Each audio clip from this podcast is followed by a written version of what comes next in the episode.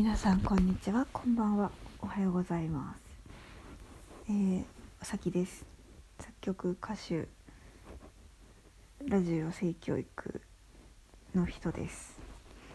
性教育はまだまだ発展途上ですが今日は性教育話。性教育かどうかわからないけどあの AV の話です。AV の話を真面目にしますあの結構な大問題としてこの日本にある男性が AV を教科書にしてしまう問題というのがありまして知っている人も知らない人も気づいていない人もいると思うんですがまあこのラジオを聴いてる方はいろんな人がいると思うんですよね。AV を見たことのない人も AV をよく見る人もそして AV の中のセックスをリアルなセックスだと思ってる人も AV の中のセックスはファンタジーでありリアルとは別だと思っている人もいろんな人がいると思うんですが、えー、基本的にというかまあまあもうはっきり言うと AV はファンタジーでリアルとは別物なんです。なんですけどそのなんか正しいセックスってこうだよって普通に生きてるだけじゃ誰も教えてくれないものだからあの男性はこう AV をたくさん見るんです。普通はね。普通は。いろんな人がいるけど。でその中でこう誰にも何も教えられな教え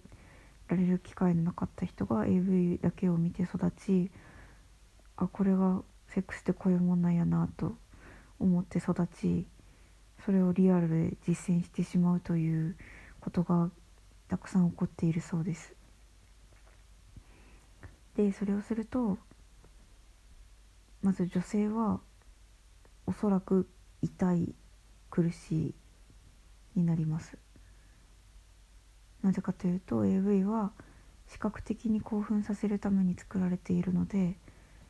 動作が全て激しかったりとか極端に強引だったりとかそうなっているからです。うん。っていうね問題があるんですけどそんな中でこれは教科書にしてもいいと思えるような AV が今は結構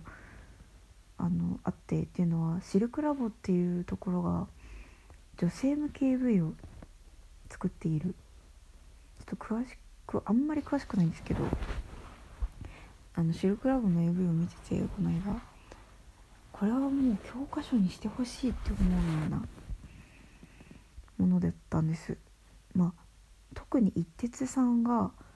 結構こう発信していて AV は教科書ですみたいな。で「セックスの本当」っていうとってもいい本も出しているんですけど。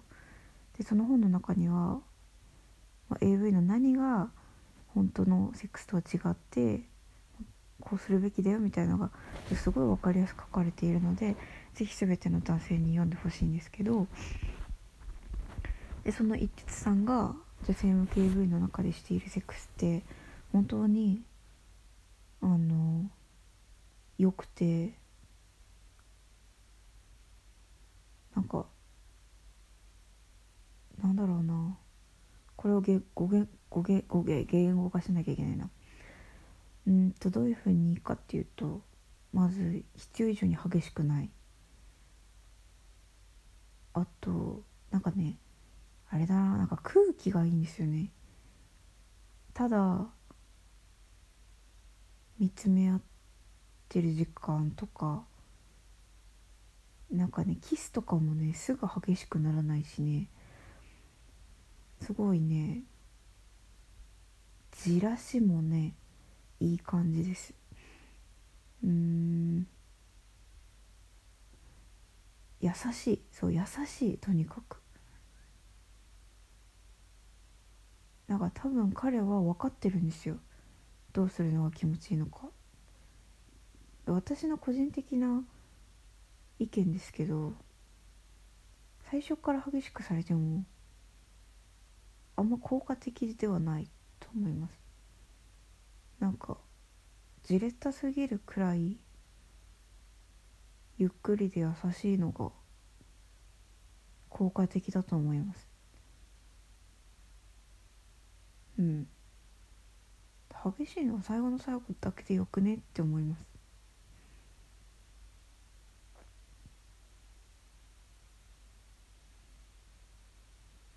なんかまあとにかくシルクラボの AV 見てみてください。男性の方は。あうん。まあ女性は多分男性向け AV より共感しやすいと思うし男性はなんかあこれが女性が求めるセックスなんだなっていうのが単純に勉強になると思います。なんかそのなんだろうな。だ男性向け AV を女性が完全に受け入れられないように女性向け AV の中の世界も男性は完全に受け入れられるとは思いません。ただしえっとあ女性が求めているのはこういうことなんだなっていうのを知っておくのはとっても大事なことだと思います。でそれを知っているからこそ歩み寄れることがあると思うし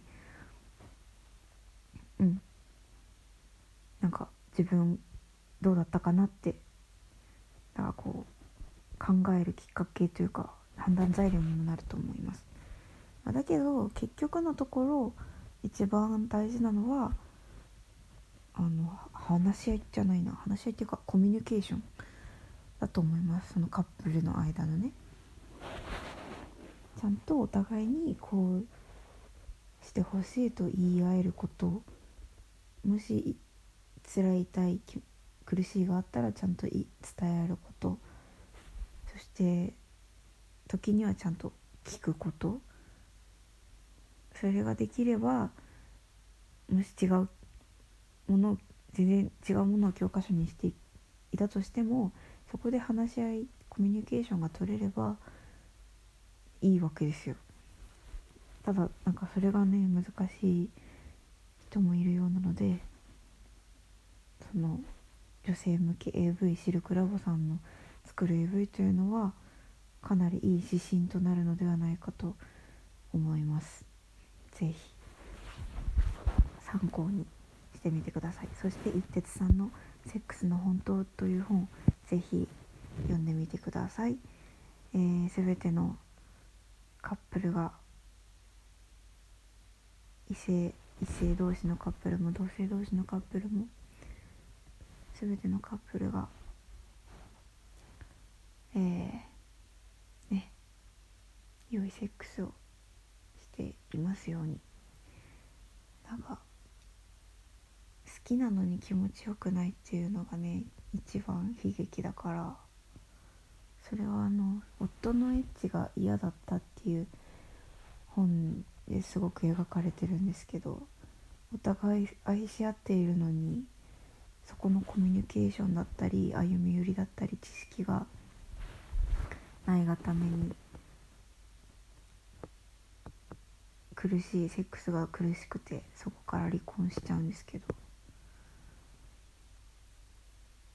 そんな悲劇は起こす必要はないから愛し合っているカップルは勉強したり話し合ったりそういうことでセックスを気持ちよくしていけると思います。どうか。そこの努力を。